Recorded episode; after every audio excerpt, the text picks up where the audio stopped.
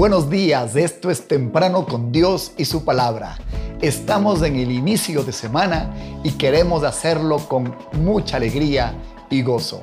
Usted entenderá por qué.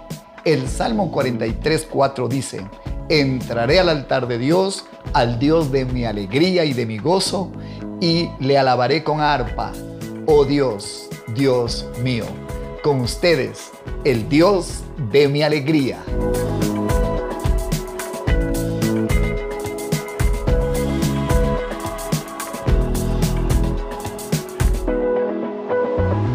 Una gran inquietud corriendo por el mundo entero. Y esa inquietud se ha convertido hasta casi en una queja de que en las iglesias cristianas, sobre todo donde hay mucho joven, el asunto se está volviendo muy sonoro.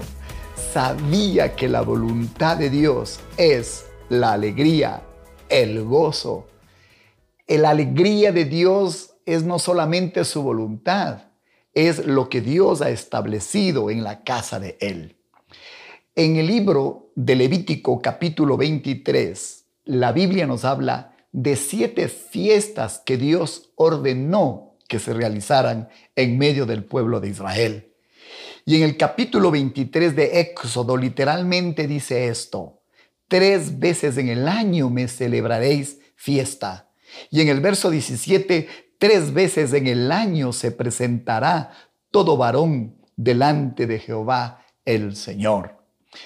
No sé si usted sabía, pero Dios había ordenado que se debían celebrar siete fiestas en Israel. En la primera vez que se congregaba subiendo a Jerusalén el pueblo de Dios, celebraba tres fiestas que hemos ya hablado en los últimos días. La Pascua, los panes sin levadura y la fiesta de las primicias. En una segunda ocasión, 50 días más tarde, Israel subía a Jerusalén para celebrar la famosa fiesta de Pentecostés o la fiesta de la cosecha. Y al final casi del año, entre septiembre y octubre, subían para celebrar la fiesta de las semanas o trompetas, la fiesta maravillosa del día de la expiación y la fiesta de los tabernáculos. Oiga, cada vez que el pueblo de Dios subía a Jerusalén, había bullicio, había alegría, este Dios era un Dios que se manifestaba a grandes, pequeños, a niños, a todos. el pueblo subía en romería, subía con júbilo y con alegría. Cuando el Señor Jesús, según relata la historia, subió en la Pascua al templo del Señor para celebrar con María y con José, Él estaba inmerso en medio de una celebración. Siempre fue la voluntad de Dios que hubiera alegría y gozo.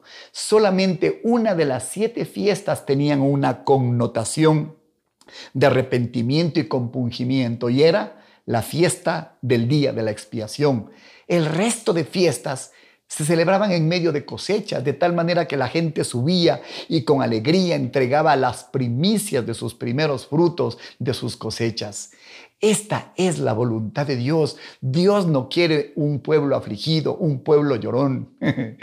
Cuando nos acercamos al Señor, nos encontramos sorpresivamente, como dice el Salmo 40, que Él va a poner en nuestra boca un cántico nuevo, va a firmar nuestros pies sobre la roca él va a darnos un nuevo comienzo y ese nuevo comienzo es como el del hijo pródigo. En medio de fiestas, en medio de panderos, le causarás una sorpresa al hermano mayor que siempre estuvo en casa y nunca salió de sus cánones. Pero cuando regrese, perdida la oveja, habrá fiesta en la casa de Dios porque lo que estaba perdido se había encontrado. De tal manera que queremos comenzar esta semana declarando que Dios es un Dios festivo, es un Dios de alegría, es un Dios de gozo. Deje que Él toque su corazón para que se llene de esta alegría que será síntoma de fe, que será síntoma de esperar en Él, que será síntoma de confiar en Él. Cuando el pueblo de Israel fue llamado a salir de Egipto, Moisés y Aarón fueron y le dijeron a Faraón, deja ir a mi pueblo para que me celebre fiesta. Eso exactamente dijo el, mensajero de Dios. Así que le animamos a comenzar esta semana con alegría y con expectativa en su corazón. Y a propósito, mañana tendremos nuestra edición de aniversario y será una edición que ya se enterará por qué. Será un día de fiesta. Que esta semana sea en usted el Espíritu de Dios moviéndole al Dios de su alegría y de su gozo. ¿Qué le pasa a este pastor? Se preguntará usted. Muy simple. Estudiando las fiestas de Israel, me he encontrado con que esta es la voluntad de Dios, que en medio de su pueblo haya fiesta. Comparta esta alegría. Si se suscribe y usted coloca este mensaje en las diferentes plataformas, Alguien dijo, la alegría es contagiosa. Eso es exactamente lo que logrará. Otro versículo que viene a mi corazón es el que está en Primera de Corintios donde el Señor dice que Dios ama al dador alegre. Gracias por enviar sus diezmos, sus ofrendas, sus donaciones con alegría a este ministerio. Sin duda traerá una gran cosecha de regreso. Que tenga un buen inicio de semana, que tenga un día bendecido con la alegría y el gozo del Señor. Buenos días.